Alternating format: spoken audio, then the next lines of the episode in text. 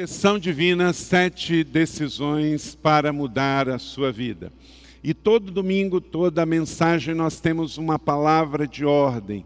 É um verbo que exprime ação para nos levar ao movimento. E hoje esta é a palavra, conectar. Nós temos vindo aqui em palavras que nos trazem a ação confiar, começar, parar, permanecer, avançar, servir como tivemos na semana passada a grande feira de ministério, Overdrive, que mais de 1.200 pessoas se voluntariaram para servir num dos ministérios. E hoje, então, a palavra é conectar. Nós precisamos nos conectar uns aos outros. Receba esta palavra. Hoje de manhã foi tremendo, foi transformador. Eu tenho certeza que Deus tem uma palavra especial dentro dessa mensagem de hoje para você. Por quê? Nossos relacionamentos são fundamentais para as nossas vidas. Relacionamento, ou eles nos colocam para baixo, ou eles são nocivos, eles são prejudiciais às nossas vidas e atrapalham nossas escolhas e atitudes, ou relacionamentos também nos levam a uma vida de estabilidade, uma vida de rotina, dependendo com quem andamos. Mas também nos conectarmos às pessoas certas, podemos crescer, podemos avançar, podemos despertar áreas que estão adormecidas nas nossas vidas, podemos ter ideias novas, podemos ter sonhos novos, planos novos. Então, conectar as pessoas certas das nossas vidas pode nos levar a uma grande virada na nossa vida, muito mais do que pensamos. Então, direção divina decisões para mudar a sua vida. E hoje a mensagem: encontre os que te melhoram. Encontre os que te melhorem. Pessoas que vão encontrar você onde você está, mas não te deixarão onde você está. Nesta série de mensagens, então, já vimos a primeira. Comece onde você está, você sempre parte de onde você está. Veja os sinais de pare, porque para a direção divina tem hora também que temos que parar até recuar. Permaneça sempre na presença, avance para o destino, sirva antes de tudo e hoje então a sexta encontre os que te melhoram. E para isso vamos encontrar princípios na palavra de Deus. Abra sua Bíblia em segundo livro dos Reis segundo livro dos reis, capítulo de número 5. Pega a sua Bíblia, eu vou ler na NVI, eu não sei qual é a sua tradução, mas aqui usamos mais a NVI, e me acompanhe na leitura desta passagem do livro dos reis. Segundo Reis, capítulo 5, a história conhecida de alguns, que é a história de Naamã. E daqui nós vamos tirar princípios para a direção divina hoje. O que tem a ver com esse texto que remota a mais de 3 mil anos, no tempo dos reis de Israel, para a nossa vida aqui em novembro de 2018, no século 21. Tudo, porque quando lemos a Bíblia não estamos procurando é, informações arqueológicas ou simplesmente informações históricas, nós estamos buscando revelação, princípios para aplicar do então para o hoje, do passado para o presente, porque a Bíblia, ela é viva, poderosa e eficaz. Então diz assim, me acompanhe nesta leitura, se você não tem uma Bíblia, acompanhe o texto. A cura da lepra de Naamã. Naamã, comandante do exército do rei da Síria, era muito respeitado e honrado pelo Senhor, pois por meio dele o Senhor dará vitória à Síria, mas essa, esse grande guerreiro, ele ficou doente, ficou com lepra. Ora, tropas da Síria haviam atacado Israel e levado cativo uma menina que passou a servir a mulher de Naamã. Um dia ele disse à sua senhora: Se o Senhor procurasse o profeta que está em Samaria, ele o curaria da sua lepra. Naamã foi contar ao seu senhor o que a menina israelita dissera. O rei da Síria respondeu: Vá, Eu lhe darei uma carta para que você entregue ao rei de Israel. Então Naamã partiu, levando consigo 350 quilos de prata, 72 quilos de ouro e 10 mudas de roupas finas. A carta que levou ao rei de Israel dizia: Junto com esta carta estou te enviando o meu oficial Naamã, para que cures da lepra. Assim, o rei de Israel leu a carta, rasgou as vestes e disse: Por acaso sou Deus capaz de conceder vida ou morte? Porque este homem me envia alguém para que eu cure de lepra? Veja que ele procura algum motivo para se desentender comigo. Tem que lembrar do contexto que tinha acabado de terminar uma guerra entre a Síria e Israel. Eles estavam num período de paz. Verso 8: Quando Eliseu, o homem de Deus, soube que o rei de Israel havia rasgado suas vestes, mandou a mensagem: Por que rasgaste as vestes? Envie o homem a mim, e ele saberá que há profeta em Israel. Então Naamã foi com os cavalos e carros e parou à porta da casa de Eliseu. Eliseu enviou um mensageiro e disse: Vá, lave sete vezes no rio Jordão, sua pele será restaurada e você ficará purificado. Mas Naamã ficou indignado, saiu dizendo: Eu estava certo de que ele viria, iria me receber, invocaria em pé o nome do Senhor, o seu Deus, moveria a mão sobre o lugar afetado e curaria da lepra. Não são os rios Abana e Fafá em Damasco melhores do que todas as águas de Israel? Será que não poderia lavar-me nelas e ser purificado? E foi embora furioso. Mas os servos disseram: Meu pai, se o profeta tivesse pedido algo de coisa difícil, o Senhor não faria? Quanto mais que ele apenas disse: Lave e seja purificado. Assim ele desceu no Jordão, mergulhou sete vezes conforme o homem de Deus havia ordenado e foi purificado. Sua pele se tornou como uma de uma criança. Então Naamã e toda a comitiva voltou à casa do homem de Deus. Ao chegar diante do profeta, Naamã disse: Agora sei que não há Deus em nenhum outro lugar senão em Israel. Por favor, aceite-me os presentes do seu servo. O profeta respondeu: Juro pelo nome do Senhor, a quem sirvo, que nada aceitarei. Embora Naamã insistisse, ele recusou verso 17, e disse Naamã, já que não aceitas os presentes, ao menos permita que eu leve duas mulas carregadas de terra, pois o teu servo nunca mais fará holocaustos, sacrifícios a outro Deus, senão o Deus do Senhor. Amém? Que o Senhor aplique esta palavra no meu e no seu coração, e daqui tiremos princípios que vão nortear a nossa vida hoje. Amém? Nós vamos ver oito princípios à luz desse texto para as nossas vidas hoje, para buscarmos e encontrarmos pessoas na nossa vida que nos melhoram, pessoas que Deus vai mandar para melhorar a nossa vida. Não é algo impossível de fazer, encontrar os melhores, mas não é algo fácil. Por isso precisamos desses princípios. Provérbios, capítulo 13, verso 20, lê comigo, fala-nos de algo de muita sabedoria. Aquele que anda com sábios, leia comigo, aquele que anda com sábios será cada vez mais sábio, mas aquele, o companheiro de tolos, acabará mal. Então quer dizer, você é os seus relacionamentos. Os seus relacionamentos vão dizer mais de você do que você imagina. Diga-me com quem você anda hoje e provavelmente eu poderei dizer onde você está amanhã. O Sebastião, que acabou de dar um testemunho aqui, eu não perguntei para ele, mas estou convencido 99% que você não foi traficar sozinho, foi? Não foi. Você não foi se prostituir sozinho, foi? Não. Você não foi beber sozinho, não foi? Está vendo?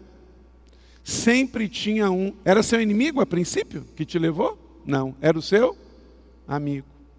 Está vendo?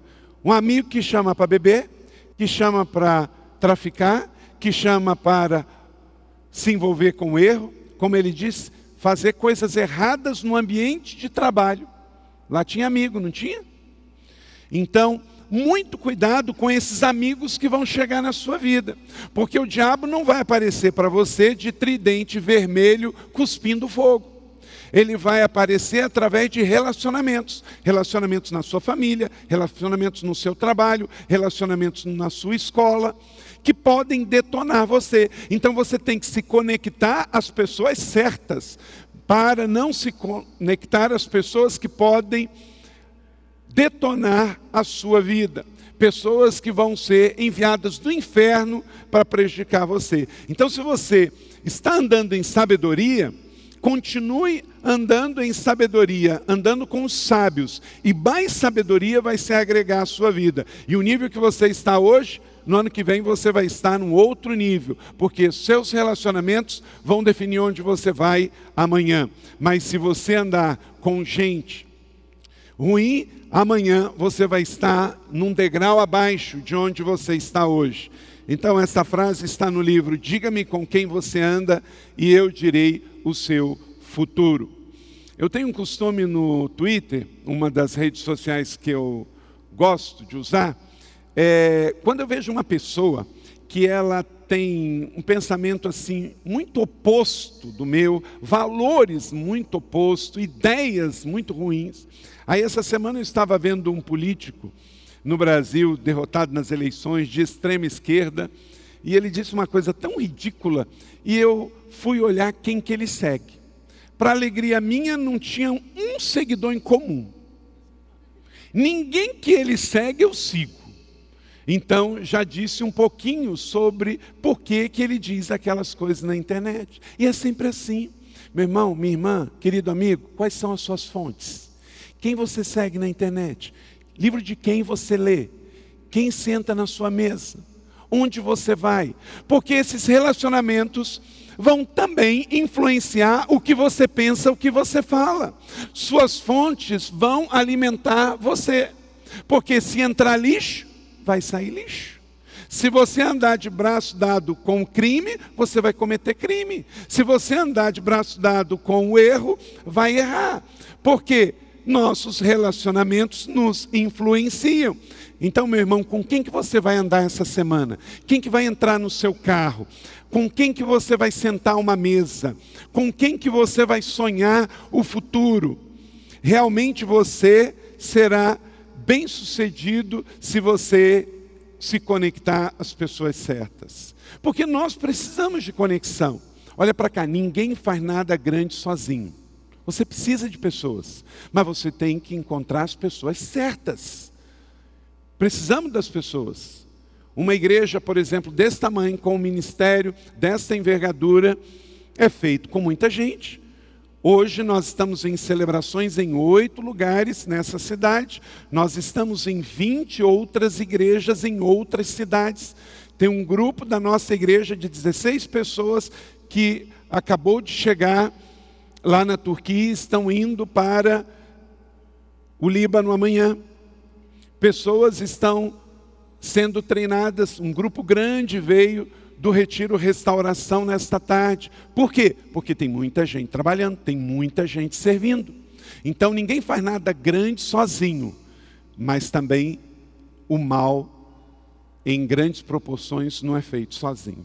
Então você tem que definir quem que vai andar com você. As pessoas com quem você anda hoje estão moldando quem você se tornará amanhã.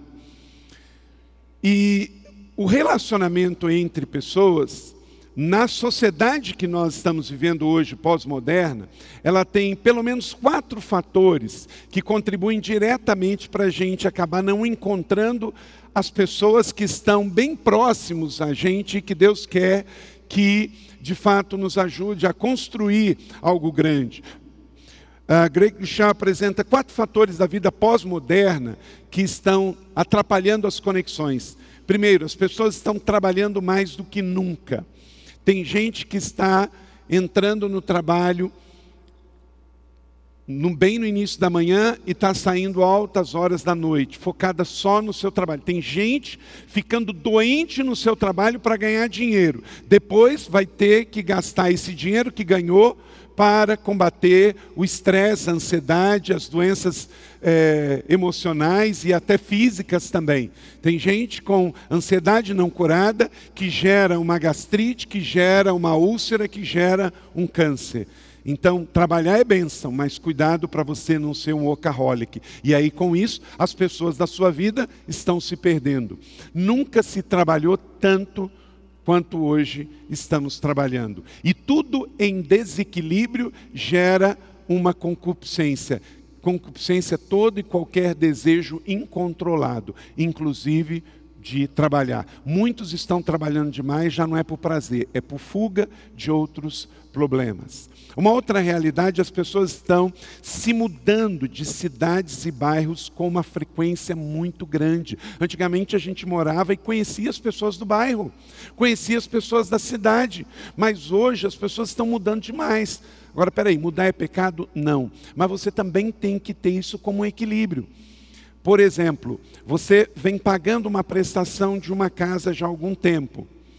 Antes de trocar de casa, Dê um tempo. Talvez você precise ficar um tempo sem prestação de casa para poder viajar, para poder comer em melhores restaurantes, para poder sair com a sua família, para poder viajar, porque senão você pode emendar num ciclo vicioso, sai de um financiamento de um apartamento de dois, quatro, depois entra num de três, depois entra num de quatro, e aí muda de uma casa para outra, de uma casa para outra, e com isso se esquece de que também a vida precisa ser desfrutada naquele lugar que Deus te colocou, porque também não é só um apartamento ou uma casa que vai trazer a verdadeira felicidade da nossa vida. Então, você tem que saber: Deus quer que eu mude ou não? Talvez você está muito bem na sua casa. Você tem ali pessoas que estão perto de você, que Deus tem um ministério para você ali. E com isso, tira-nos das raízes. Nunca se mudou tanto e muitas vezes a motivação não é a melhor. Deus quer que você mude de bairro, Deus quer que você mude de casa, de apartamento. Qual é a real motivação? Tem pessoas que estão insatisfeitas, entram numa casa, comprou, não tinha defeito. Passa um mês, começa a ver um monte de defeito na casa, aí chega e fala: "Quero mudar". Será que você não tem que mudar de atitude antes de mudar de casa? A felicidade não está no cimento, a felicidade está em Deus e está nas pessoas. Então procure avaliar se realmente Deus quer que você mude. Uma outra questão é: as pessoas estão se divorciando demais, com muita frequência. Nunca se divorciou tanto na história. E claro que as estatísticas do mundo, elas são 90% maior do que a da igreja, mas isso já está chegando dentro da igreja também. Temos passado por casos de divórcio aqui na igreja de jovens recém-casados que não têm nem filhos. Então, pode ser que tenha a ver com essa falta de conexão. As pessoas estão falando online de uma forma que está meio descontrolada. O, o, atualmente tem restaurante que estão dando desconto para quem não se conectar na mesa.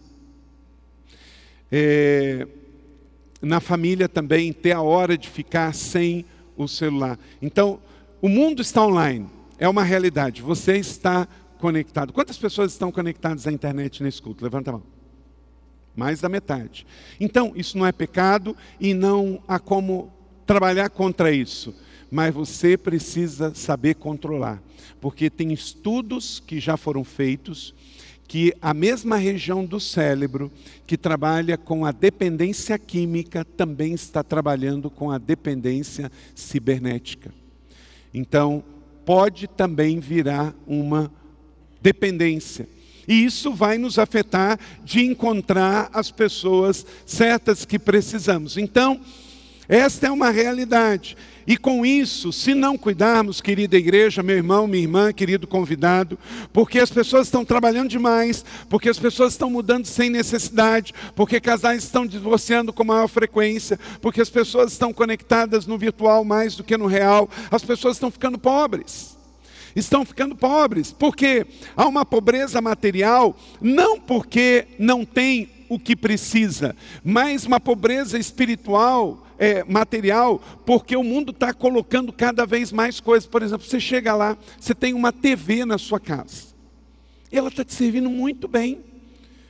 Mas aí vem o bendito comercial da televisão e fala do último tipo da TV e você quase fica assim: não, mas eu preciso dessa TV.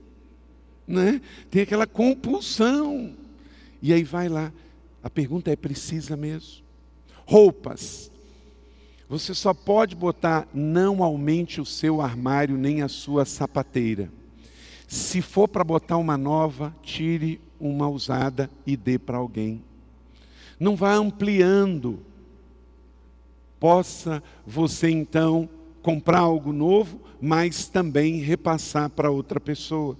Porque do contrário, nós vamos nos sentir pobres materialmente, sem ser, só porque não temos o que o mercado, o shopping está nos falando para ter. Pobreza espiritual, carência do sentido da vida. Há um sentido da vida que diz respeito às pessoas, mas como estamos nos relacionando menos, quantos amigos você tem? E a pobreza relacional, amigos que não são reais. Então, de fato, a sociedade pós-moderna está mais pobre. Pobreza material, pobreza espiritual e pobreza relacional. Mas tem jeito. Boas notícias é que tem jeito. Você precisa mais do que pessoas do que pode imaginar, mas você precisa das pessoas certas. Você pode estar a uma amizade de distância de alguém que vai mudar o seu destino.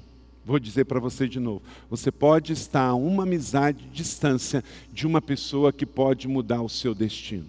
Mas talvez você vai precisar olhar mais para as pessoas e menos para os seus próprios problemas. Em linhas gerais, pessoas que nos melhoram.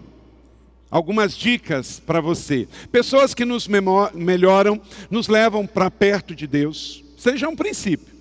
Uma pessoa que te leva para longe de Deus não é alguém que vai te melhorar.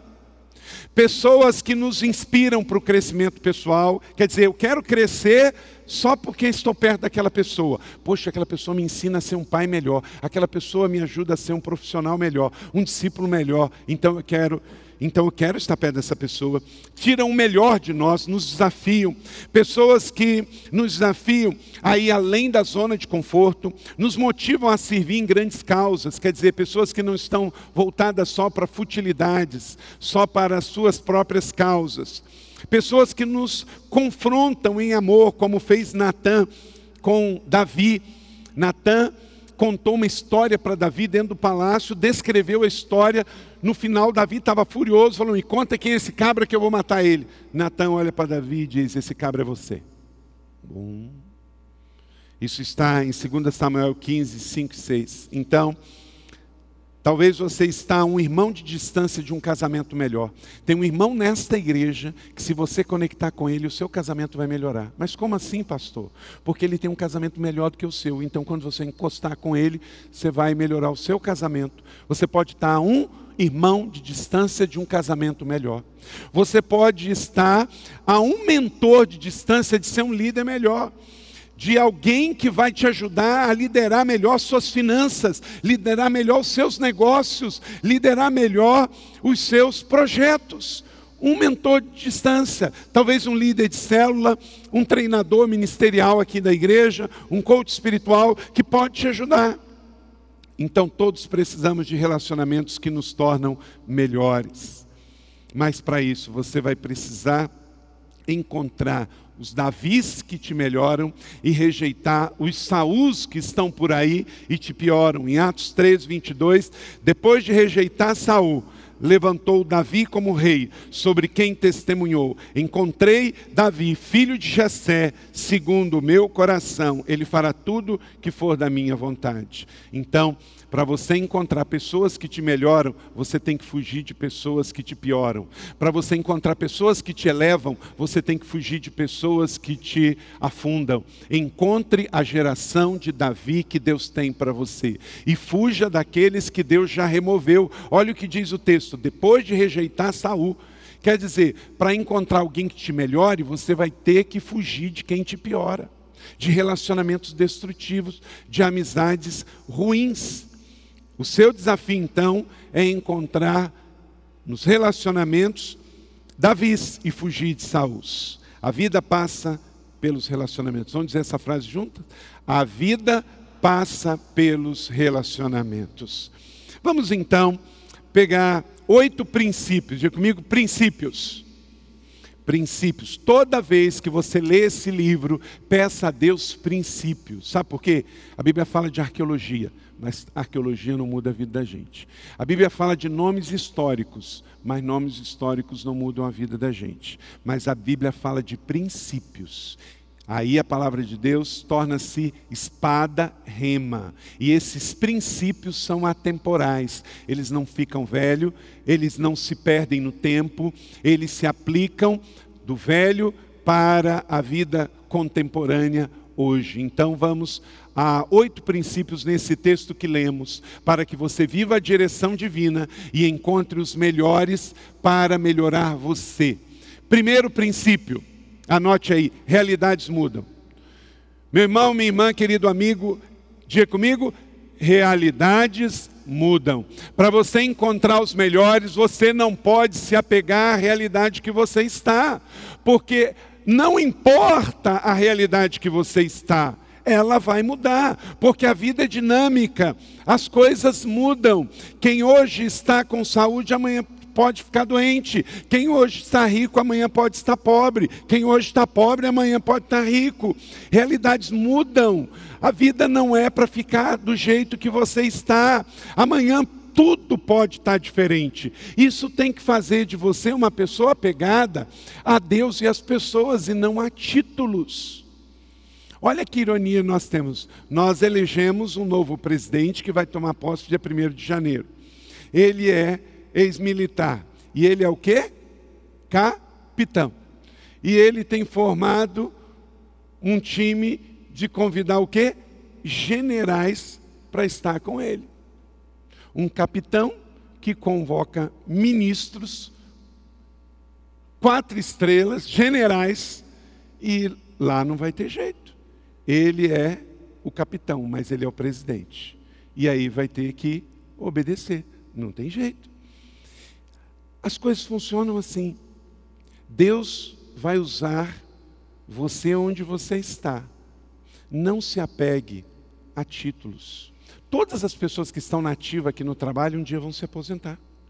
Todo mundo que está saudável hoje, ó, sua pressão está é, 12 por 8, glória a Deus. As suas taxas estão todas direitinho, glória a Deus.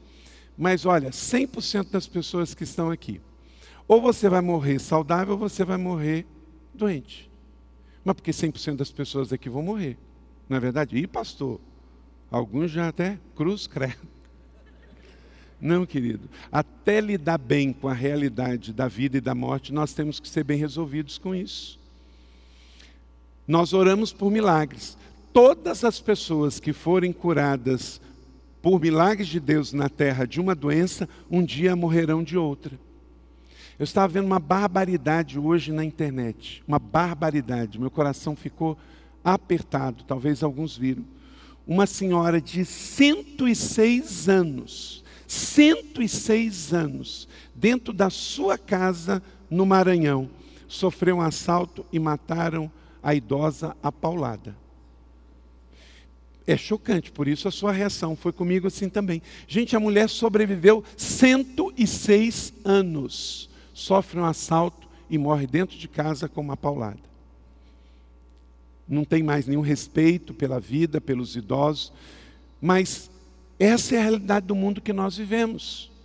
A gente não precisa estar doente para morrer. Então, Guarde isso, essa transitoriedade da vida. É um princípio para você encontrar pessoas importantes na sua vida. Não se pegue ao título que você tem. Se você é bacharel, é mestre, é doutor. Se você hoje é um grande CEO. Se você hoje lidera pessoas. Tem pessoas que estão dentro de uma fábrica e ele comanda 100 pessoas, ou dentro de uma corporação 200 pessoas, mas não sabe chegar em casa e virar o boné para conversar com o filho, e ele quer mandar no filho como ele dá ordem na empresa. Só que a vida relacional entre pai e filho, entre esposo e esposa é diferente. Então entenda, realidades mudam. Nós temos um homem chamado Namã, um comandante, um grande herói militar, venceu um monte de guerras, um homem importante, influente, a Síria tinha orgulho dele, mas ele tinha lepra. Mas ele tinha uma doença incurável. Então, querido, se apegue a Jesus, não se apegue a cargos, não se apegue ao seu carro, porque ele é transitório. Não se apegue à sua função, porque ela é transitória. Se você quer encontrar as pessoas da sua vida, não se deixe mudar pelo título que você tem, não se deixe mudar pela agenda que você tem, não se deixe mudar pelo orçamento que você decide na sua empresa. Não deixe que nada de fora mude o que você tem por dentro. Continue sabendo que a vida na terra é breve, curta, temporária e passageira e trate as pessoas como elas são, não porque elas te tratam diferente, porque você está numa função. Quando uma pessoa trabalha numa grande empresa, aqui na Embraer acontece muito isso, não é só na Embraer. E a pessoa chega lá e soube que é demitido, ele não pode nem voltar na sala dele para buscar ah, as suas coisas. Tem que passar lá no RH que já vai estar tudo lá. Então, querido, não se apegue a coisas, a títulos e a funções, porque tudo passa. Então, esse é o primeiro princípio. Realidades mudam. Naamã era o comandante do exército da Síria, respeitado, honrado, Deus deu grande vitória, mas ele ficou doente, quer dizer, sua realidade mudou. Então, querido, a nossa realidade vai mudar. Se hoje você está com algum problema, amanhã você pode não estar. Mas se hoje você está muito bem, você tem que se manter humilde, porque hoje você não está precisando, mas amanhã você pode precisar. Nós, às vezes, aqui na igreja, vamos levar cestas básicas, damos vale para o mercado solidário que atende duzentos e poucas famílias, e você também coopera com esta obra, e muitas vezes não é para pessoas muito carentes, mas é pessoas que estão passando por um período de inverno na sua vida, que precisa receber cestas básicas. Segundo princípio, Deus usa todos. Se você quer encontrar os melhores, saiba que Deus usa todos. Para que eu possa encontrar os melhores, esses melhores podem vir de realidades não esperadas, pode vir de situações muito adversas. Versos 2 e 3: as tropas da Síria haviam atracado Israel e com isso levou escravos. Era comum naquela época isso acontecer. E aí uma menininha é levada para servir a mulher do comandante Namã. E um dia lá na sua casa, uma menina muito bem resolvida, porque ela podia falar assim: não queria estar aqui, que se ferre quem me capturou e me trouxe para cá. Olha a atitude daquela menina. Nós temos que encontrar pessoas assim. A menina estava expatriada, estava como escrava, estava na casa de pessoas que não tinham a sua cultura, que não tinham a sua língua. E o cara que levou ela para aquele lugar fica doente e ela dá uma palavra para mudar a vida dele? Será que nós estamos deixando que o ambiente ruim estrague a gente? Ah, eu não queria estar aqui. É muito comum, gente, neste mundo aí fora, a pessoa trabalha 20 anos numa empresa. 20 anos ele foi amado, ele foi honrado, ele comeu daquela mesa. Aí ele sai porque a empresa ou passou por um corte, ou ela mudou de dono, ou ela mudou de acionista, ou ela está passando uma dificuldade, o cara vai para a internet e arrebenta com a empresa. Só porque ele não trabalha mais lá. Ele esquece que ele trabalhou, comeu, ali talvez ele educou os seus filhos, fruto de 20 anos daquela empresa. Seja grato, porque é a gasolina que vai encher o seu tanque para a próxima etapa. Diga, Ebenezer, até que o Senhor me ajudou. Se você não tem condição de bem dizer aquele trabalho, então fique quieto e não deixe que o diabo use a sua rede social para espalhar terrorismo de palavras pelo mundo. Amém? Então realidades mudam e Deus usa todas as pessoas. Você pode estar a uma criança de distância de alguém que vai te transformar. Uma criança de distância. Sexta-feira agora, eu estava a convite da Rosemary e do Marcelo no GAC, no Hospital do GAC aqui, eu sou membro do Conselho Consultivo também. E nós estávamos lá, veio o ministro da Justiça e graças a Deus liberou uma verba anual para o GAC. Milagre de Deus. O GAC sempre passa momentos difíceis e chega no final do ano, essas dificuldades aumentam. E ele vem de Brasília, num fim de governo, no apagar das luzes, e libera uma verba que é fixa, é 1 milhão e 400 todo ano para o GAC, diluído ao longo do ano. Mas enquanto que a gente estava andando, uma menina, Felipe, uma menina, pastor, pastor, pastor, todo mundo foi, e eu fiquei lá, era a Maria Júlia. E a Maria Júlia, pastor, o senhor podia fazer uma oração por mim, 11 anos de idade. Aí eu sentei perto dela, Maria Júlia, você gosta de orar? Ela me respondeu, pastor, a oração tem me feito muito bem e tem me ajudado neste lugar. 11 anos de idade. Uma menina, que eu voltei e ela me deu uma lição sobre a importância da oração. Então, as crianças, talvez vai vir para você, doutor, essa semana, um faxineiro lá na sua empresa vai talvez parar perto de você e vai te dar uma lição sobre algo que você já sabe, mas estava precisando ser relembrado. A Maria Júlia me lembrou essa semana da importância da oração na minha vida. Deus usa todos. Se você quer se conectar aos melhores, saiba que Deus usa todas as pessoas, homens, mulheres, solteiros, casados, divorciados, ricos, pobres, usa todas as pessoas, usa improváveis como eu e você, usa pessoas que às vezes não podemos imaginar. Três, terceiro princípio ninguém possui tudo. Isso é ótimo, ninguém sabe tudo e ninguém possui tudo. Precisamos de pessoas, veja bem, Naamã foi contar ao seu senhor o que a menina israelita falara.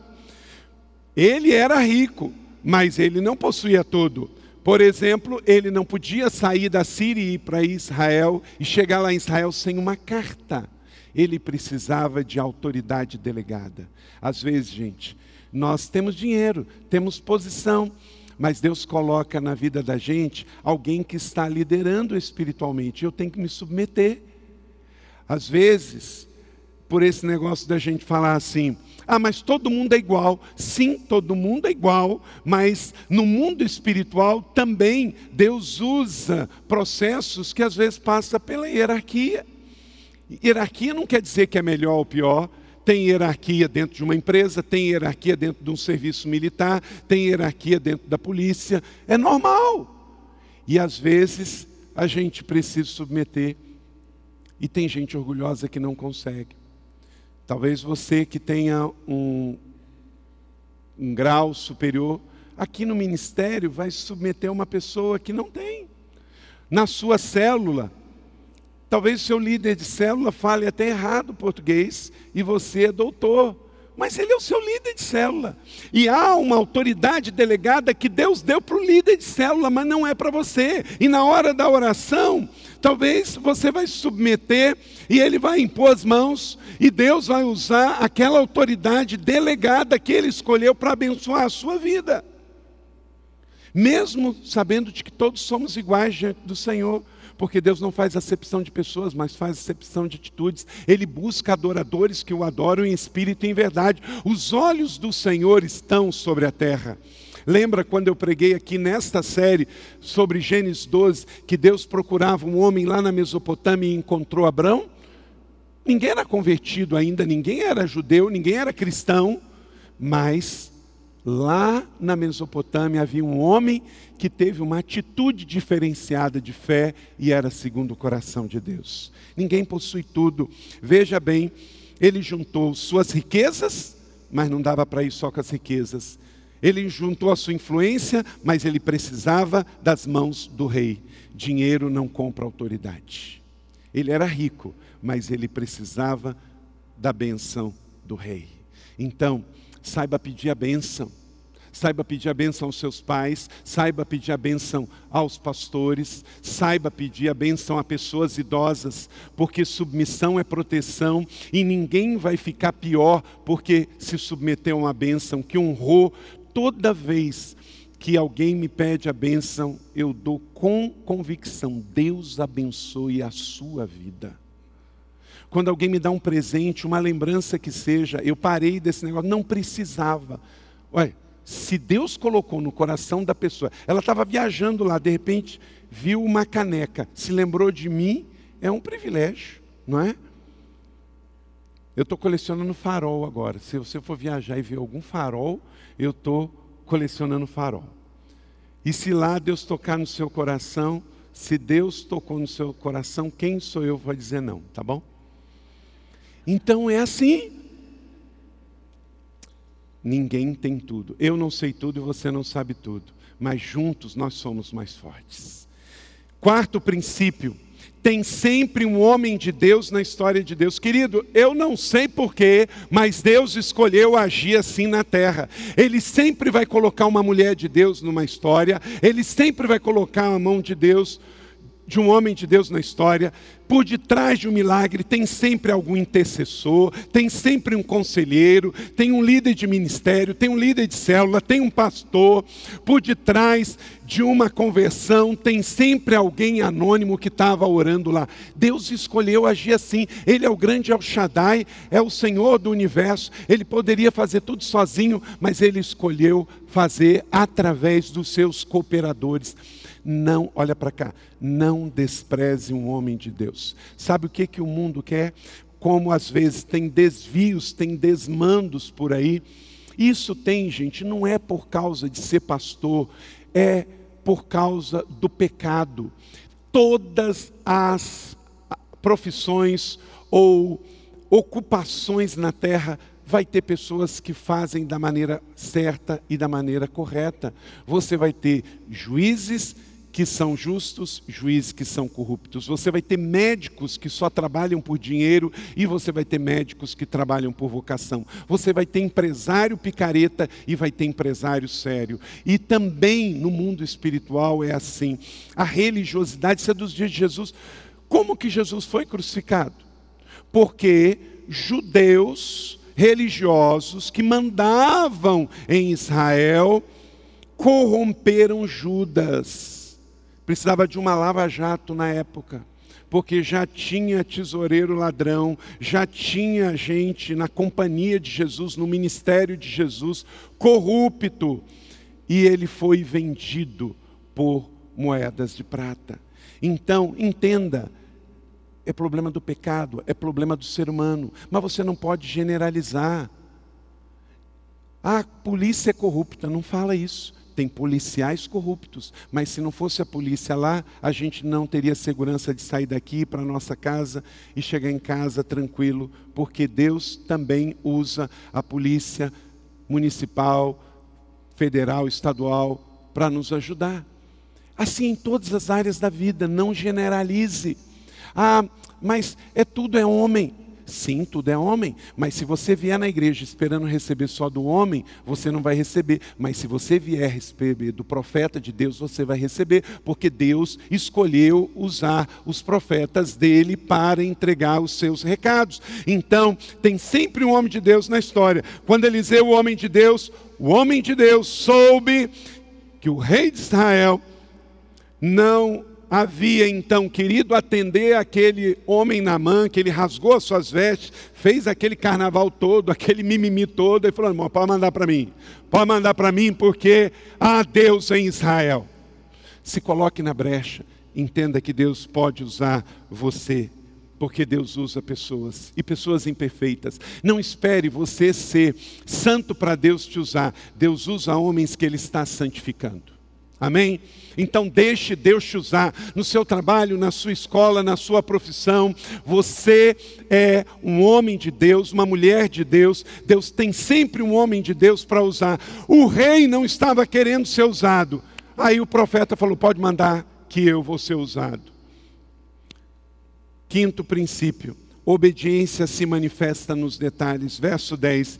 Então ouviu o mensageiro para lhe dizer: Vá Lave-se sete vezes no Rio Jordão, sua pele será restaurada e você ficará purificado. É muito interessante isso aqui, que houve uma orientação de detalhes. Parece até para nós, gente, meio pueril, mas por que sete? Tem gente que ainda tem esse mesmo pensamento de Naamã. Ah, mas por que, que a alvorada da vitória é sete? Sabe por quê? Porque não é seis e nem é oito. É só por isso. Porque é sete. Ah, mas tem que ser assim. Por que, que é, tem que ir lá na frente para orar? Lembre-se, você pode estar a uma pessoa de um milagre. Talvez você chega num culto, está precisando daquela intercessão, mas tem a preguiça de sair daí e vir aqui à frente pedir para que a pessoa ore por você, ou você está tão afoito que quer sair logo para ficar preso no trânsito, enquanto poderia receber aquela oração de um irmão que você nem sabe o nome, mas que Deus quer usar a vida dele para abençoar a sua vida. Às vezes estamos a uma pessoa de alguém que pode liberar um destino profético para a nossa vida. Honre as pessoas da sua vida e saiba que Deus usa pessoas. E a bênção flui pelo canal da obediência. Obediência é cobertura de Deus para a nossa vida. Sexto, reações negativas sabotam milagres. Vamos dizer isso juntos? Reações negativas sabotam milagres. Verso 11 e 12. Namã ficou possesso, ficou indignado. Ele começa a dizer: Ah, mas peraí, eu achei que eu ia vir aqui porque eu sou um comandante coroado, eu sou um herói de guerra, o rei me mandou aqui, eu vim aqui, trouxe 350 quilos de prata, 72 quilos de ouro, trouxe 10 roupas finas, eu ia achar que ele ia chegar aqui, ia fazer assim, assim, assim, e eu ia receber a cura.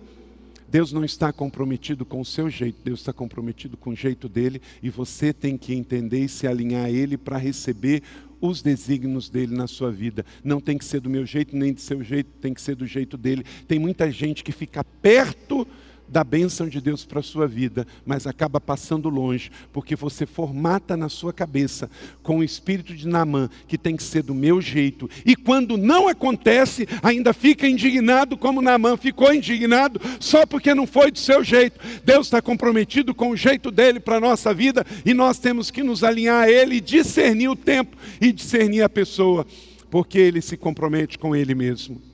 Cuidado, sua indignação, seu orgulho e sua fúria pode levar o presente de Deus que você pode receber nesse final de ano. Diz o texto que ele então ficou indignado. Na sequência, Naamã ficou orgulhoso porque ele começa a comparar os rios que estão ainda hoje lá na Síria, Abana e Fafá, enormes, muito maior. Se você for a Israel conosco, você vai ver que o Rio Jordão é um córrego, é um riacho mas era aquele corgo e riacho que Deus queria quebrar o orgulho daquele comandante. Desce do seu cavalo, desce lá naquele rio e dá sete mergulhos. Suas reações negativas podem levar você para longe das pessoas que te melhoram. Sétimo princípio: simplicidade é canal de cura.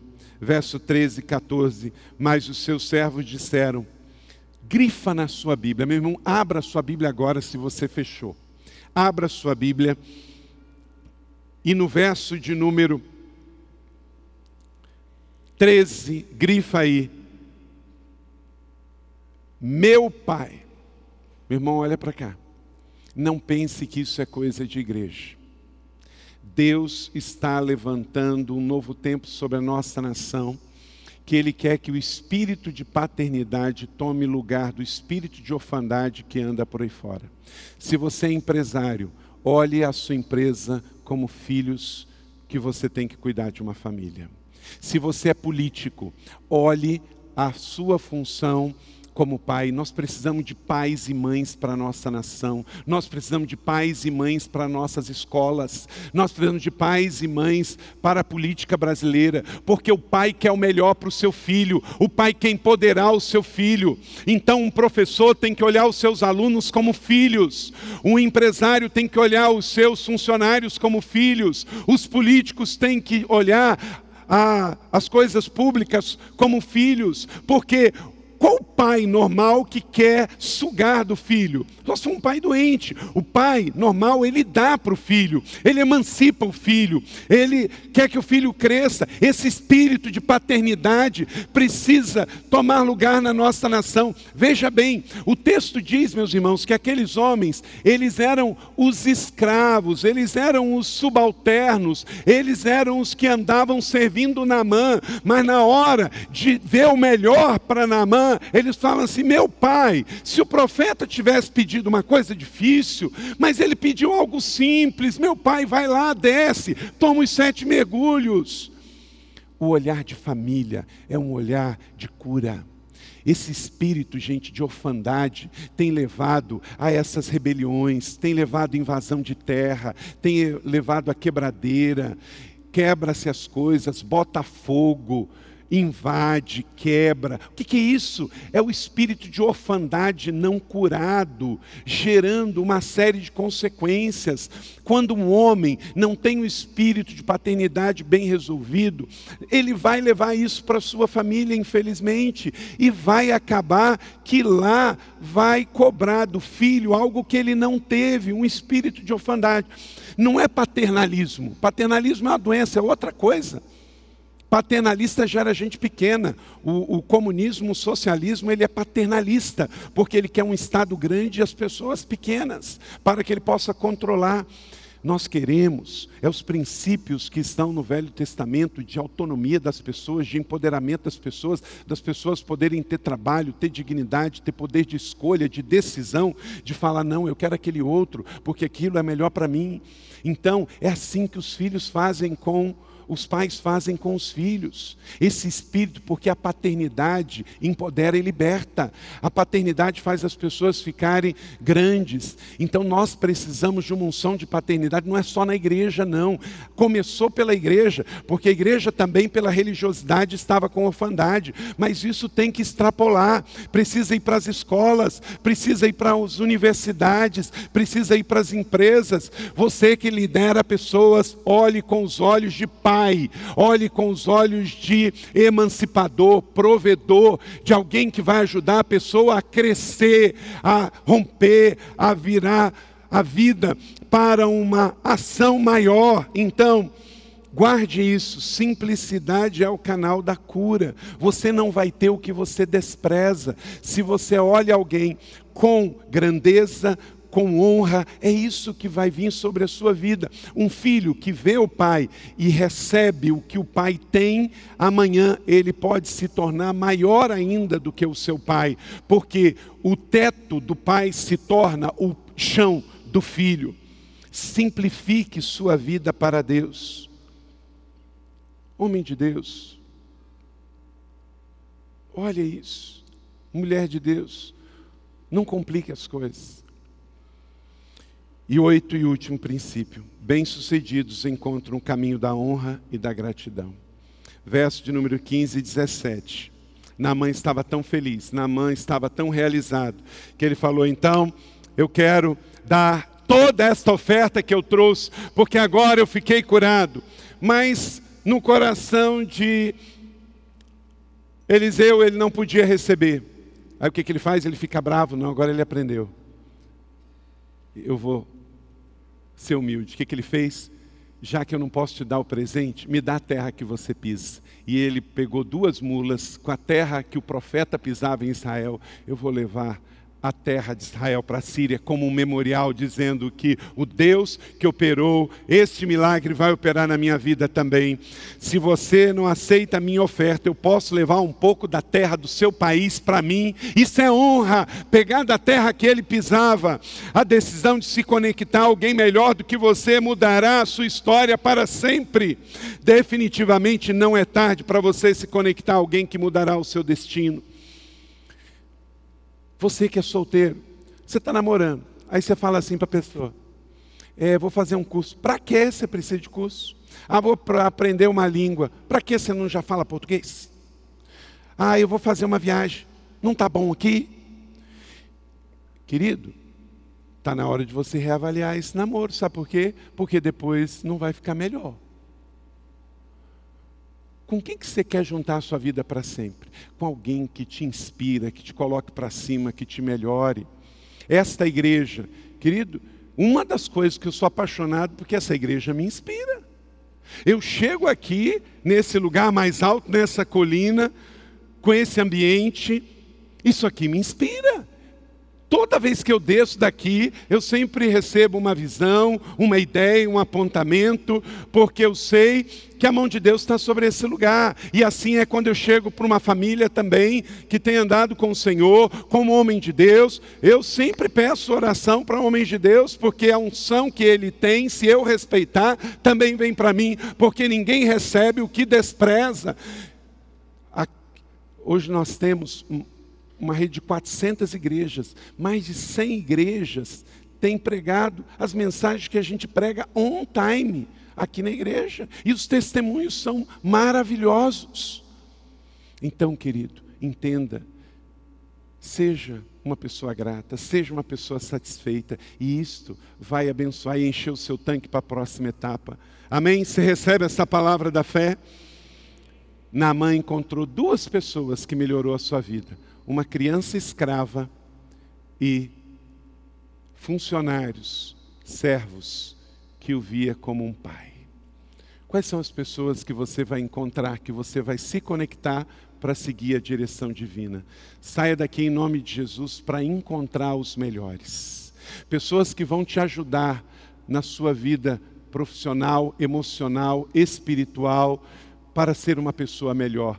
E as dicas, a palavra de Deus já nos diz, e que esses oito princípios te ajudem a viver isto. Naamã encontrou duas pessoas melhores do que ele. E aí com isso ele encontrou o homem de Deus também. Que você receba esta palavra da fé, celebre e reparta.